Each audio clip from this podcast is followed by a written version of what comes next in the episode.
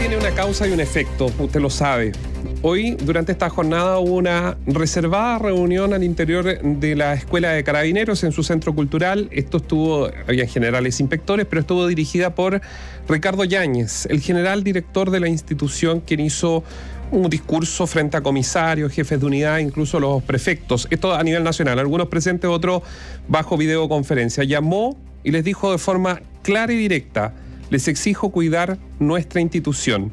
Todo esto en el contexto, como usted sabe, lo ha informado, eh, lo ha informado las dos noticias de forma exclusiva a través de la radio respecto a una Nightbridge y la otra los dos cabos que cobraban por protección a víctimas de la banda peruana Los Pulpos. La primera, una estafa piramidal, donde Así aparecen es. involucrados aparentemente no solo funcionarios de carabineros, sino también... Ahora, Hay del ejército que debería conocerse la próxima semana, aprovecho de contarles, debería conocerse la lista, que aparentemente también eh, no, no estamos hablando de pocos, eh, de pocos nombres. En Biobío TV estamos viendo la imagen.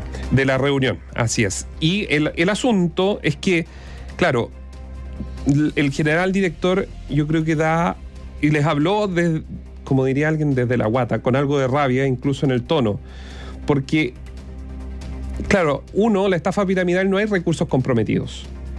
Y, es- y son decisiones personales que eh, tomó cada uno respecto a ello. Pero compromete el prestigio de la institución. No, por supuesto. Pero en el segundo, habían carabineros que con uniforme andaban haciendo Sí, mira, aquí no, no, eh, no- no es justificación, Vueltas. pero atención con esto. Yo ayer decía, y hubo algunas personas, pero está bien, que, que discreparon conmigo en decir que cuidado con otorgar carta blanca, ¿no es cierto?, a las policías. Eh, y, quiero agregarle un ingrediente a eso. En, una situación de inseguridad como la sería, o percepción de inseguridad, si que algunos se quieren poner eh, eh, más, más cáustico o, preciso. En, la situación de inseguridad, e y sensación de inseguridad que existe actualmente, se genera un espacio gigantesco para, un, para el negocio de la seguridad, para el negocio informal de la seguridad. Esto puede pasar por extorsiones, puede pasar, y como contrapunto, por la contratación de guardaespaldas, guardaespaldas formales e informales. Entonces, por eso lo que ocurrió, esto que se detectó, lo detectó Carabinero, ¿no es cierto?, de estos funcionarios que ofrecían sus servicios para otorgar una protección irregular al margen de su labor y cobrando en efectivo, es un caso muy, muy grave. Y por eso es bueno que se haya detectado rápido y que lo que ha ocurrido con ello inhiba que esto se expanda. Ahora, hablábamos fuera de micrófono, Néstor, de eh, los desafíos que tienen las policías. Los desafíos son varios, no, no solo en materia operativa, de inteligencia, no, también en la calificación y profesionalización de su fuerza, de sus funcionarios. Cómo se captan a esas personas, con qué criterios se le evalúa o se selecciona y también qué se les enseña. Sí, pero mira, yo, yo iría por parte. Lo primero, respecto a, el contenido, usted lo puede escuchar, está en biobiochile.cl también eh, la nota y los videos. eh, puede escuchar al propio general director. Aquí yo creo que hay algo sumamente importante. Los tiempos han cambiado. Y no me digan que no. Porque incluso hasta nosotros mismos, cuando uno, eh, ayer la cuenta pública, yo- hace unos años atrás el reportero, el reportero de pasillo estaba mirando lo que pasaba, ahora perdemos tiempo mirando Instagram, mirando el WhatsApp, mirando el Facebook, mirando otras cosas.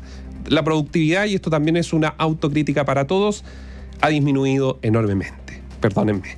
Y eso también es un desafío para las instituciones, porque un carabinero que está dentro de un carro mirando el teléfono, podría haber un homicidio al lado y podría él haber salvado la vida de él, pero por estar pegado en el teléfono podría ocurrir.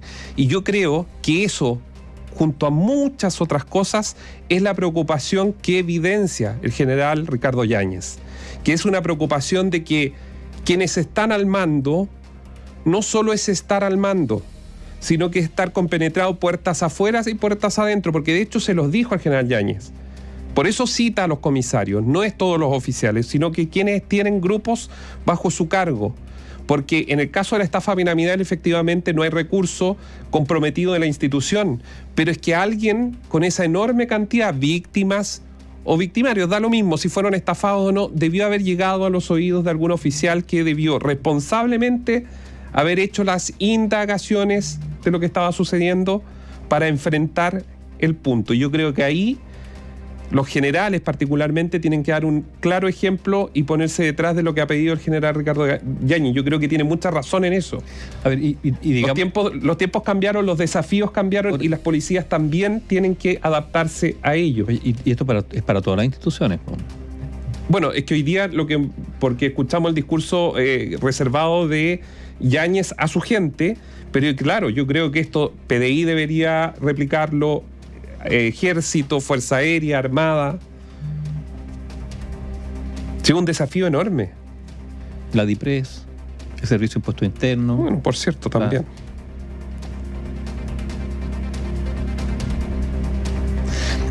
Ya, bueno, eso, mira.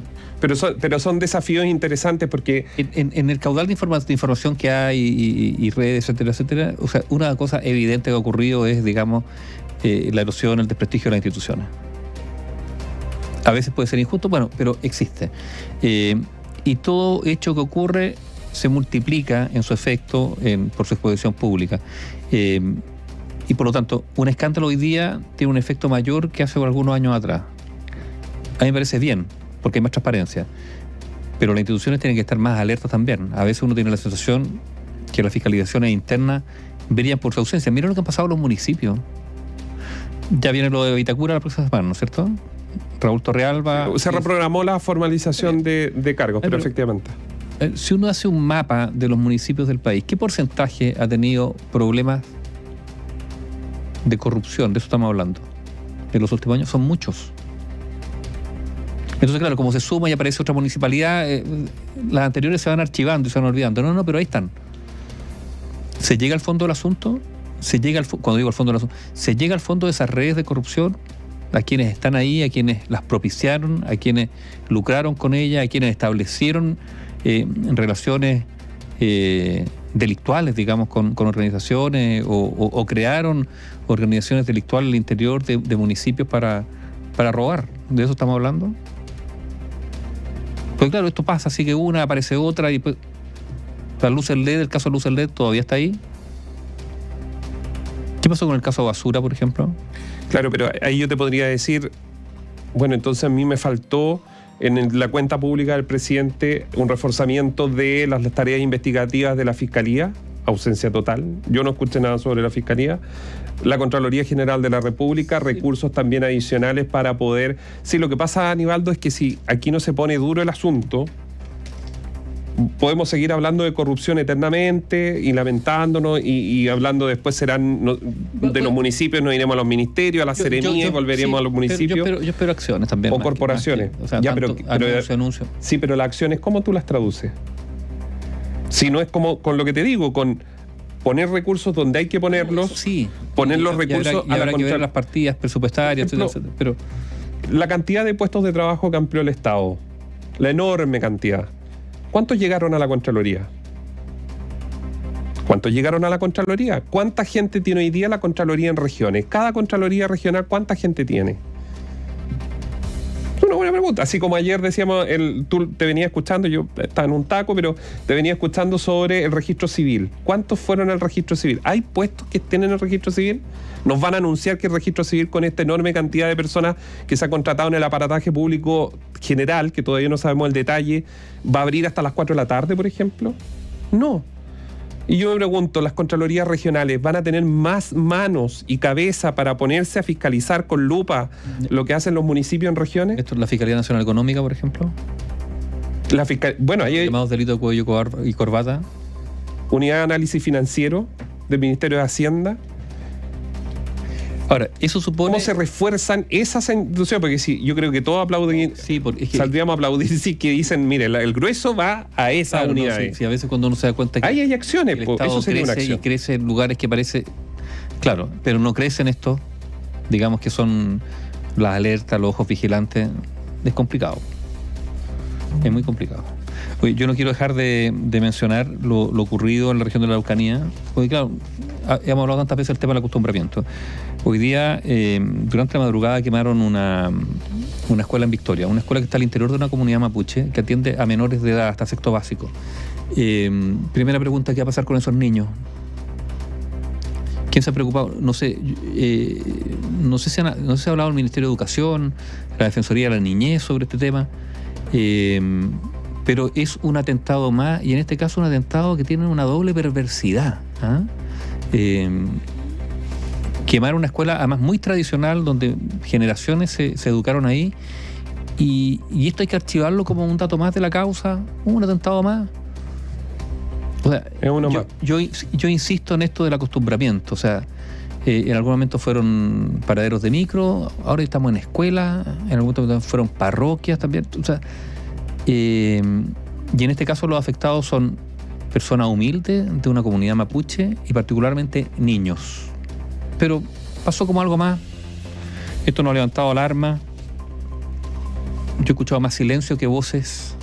Me gustaría haber escuchado algunas voces que se refirieran a esto, pero más, y no estoy hablando de la autoridad sobre el anuncio de querellas, está bien, se habló el delegado, habló el gobernador, pero pero el tema de la niñez está involucrado, está directamente afectado por, este incendio. Y a veces hay silencios que, molestan, en este caso en particular. Información plural, opinión independiente.